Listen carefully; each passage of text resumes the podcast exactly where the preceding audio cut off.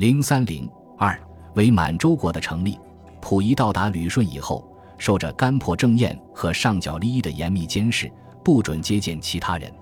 关东军在制定满蒙自由国建设顺序后，于一九三二年一月二十九日派板垣到旅顺去探寻溥仪的态度。溥仪则表示愿当元首，但需复辟帝制，保留皇帝称号。这与关东军的想法完全相反。板垣不予理睬，仍按照关东军司令部的决定，操纵伪东北行政委员会通过一项决议，要在东北成立一个共和国。溥仪听到这个消息，感到失望和愤慨，立刻写了十二条必须恢复帝制的理由，令郑孝胥、罗振玉去沈阳交给板垣。二月二十一日，郑、罗二人在沈阳同板垣进行了会谈，恢复帝制的主张未被采纳。当政、罗二人将日本人让溥仪出任伪满执政的消息带回旅顺后，溥仪暴跳如雷。二月二十三日，板垣不得不再次跑到旅顺面会溥仪。当溥仪情不自禁地询问国体时，板垣答称：“自然，这不是大清帝国的复辟，这是一个新国家。”东北行政委员会通过决议，一致推戴阁下为新国家的元首，就是执政。这样折冲三小时未获结果，于是板垣冷冷地说：“阁下再考虑考虑，明天再谈。”第二天，板垣把郑孝胥、罗振玉找到旅馆，令他们向溥仪传达军部的要求，再不能有所更改。如果不接受，只能被看作是敌对态度。只有用对待敌人的手段做答复，这是军部最后的话。溥仪听了这个回答，便怔住了。最后只好以罗振玉提出的暂定一年为期，如逾期仍不实行帝制，到时即行退位为条件，同意就任执政。溥仪就这样抱着未来复位登基妄想，充当了日本帝国主义统治中国东北的帮凶。二月二十九日。伪自治指导部在沈阳召开全满促进建国运动大会，按关东军旨意通过决议，拥护溥仪出任新国家执政，并派代表去旅顺向溥仪劝进。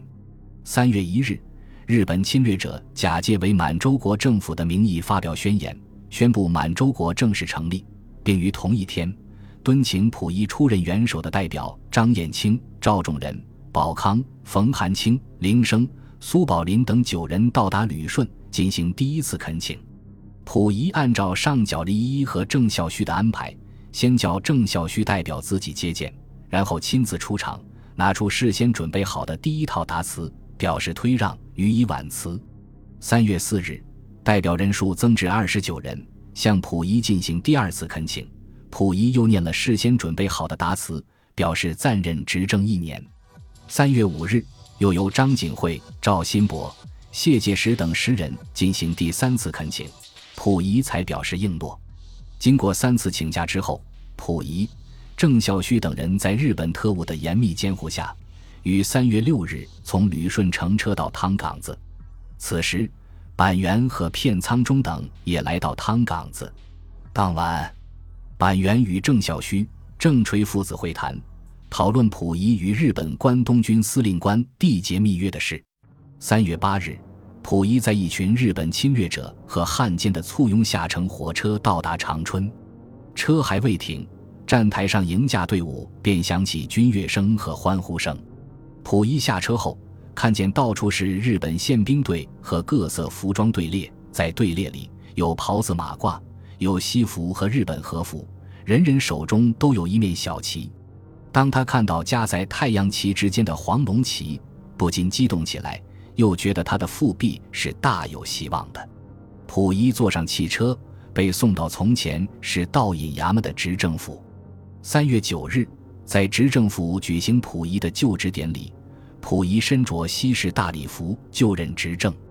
参加典礼的有关东军司令官本庄繁、满铁总裁内田康哉、关东军参谋长三宅光治。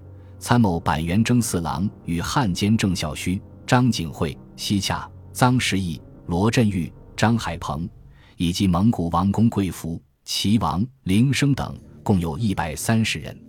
仪式开始，众元勋向溥仪行了三鞠躬，溥仪以一躬答之。臧士义和张景辉二人代表满洲民众献上用黄绫包裹着的伪满洲国国玺和伪执政玺，接着由郑孝胥代溥仪宣读执政宣言。典礼完毕，接见外宾时，内田康哉致了祝词，罗振玉代读答词，然后到院子里升旗照相，仅用二十五分钟就完成了由十五项内容构成的会议程序。第二天，溥仪召集第一次伪国务会议。板垣在会上宣布伪官吏名单：伪国务总理兼文教部总长郑孝胥，民政部总长兼奉天省长臧士义，军政部总长兼黑龙江省长马占山，财政部总长兼吉林省长西洽，外交部总长谢介石，司法部总长冯寒清，实业部总长张彦青，交通部总长丁建修，新安总局长齐木特色穆丕勒，总务厅长居景德三。此外，还有立法院长赵新博、监察院长于崇汉、最高法院长林奇、最高检察厅长李盘、参议府议长兼北满特区长官张景惠。这些官吏都是关东军司令官本庄繁指定的，事前并未同溥仪和四巨头通报。四巨头之一的西洽，当即以关东军事先未向溥仪执政报告为理由提出质问。关东军统治部长。为总务厅长居景德三回答说：“这是日本军司令官本庄繁的指定，现在是责任内阁，为什么要向执政报告？满洲是日本在日俄战时以十万头颅和多少亿的金钱大牺牲换来的，日本人就是满洲人，这个办法是既定方针，你们要反对是不行的。”未出三日，关东军司令官命令把总务厅长改为总务长官。负责签署伪国务院文件，掌握一切行政大权。各省仍设日本顾问部，请示事项需经过顾问部批准才能实行。四月，各省设立总务厅，日本首席顾问改任厅长。这样，从上到下形成关东军司令官及其统治部为满洲国总务厅长，各省总务厅长操纵一切权力的日军统治体系。中国人充任的执政总理、总长、省长等官职都是徒有其名的傀儡。当日，根据板垣的事先安排，溥仪同日本帝国主义签订了一个卖国条约。这项条约是三月六日板垣与郑孝胥在汤岗子秘密达成的，并以溥仪写给关东军司令官本庄繁的问候信的形式予以确认的。其主要内容有。满洲国日后之国防及维持治安委诸日本，而经费由满洲国负担；铁路、港湾、水路、航空线等之管理，并新路之布施，均委请日本及日本指定之机关。日本军队认为必要之各种设施，满洲国竭力援助。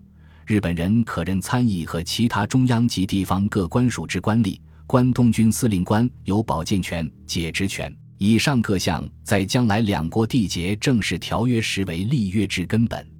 后来，日本与伪满于九月十五日签订的《日满议定书》以及其他许多条约协定，都是以这个密约为基础而进一步具体化的。这个密约实质上是一张地地道道的贬中国东北为日本殖民地的卖身契，也充分表现了伪满洲国的傀儡性质。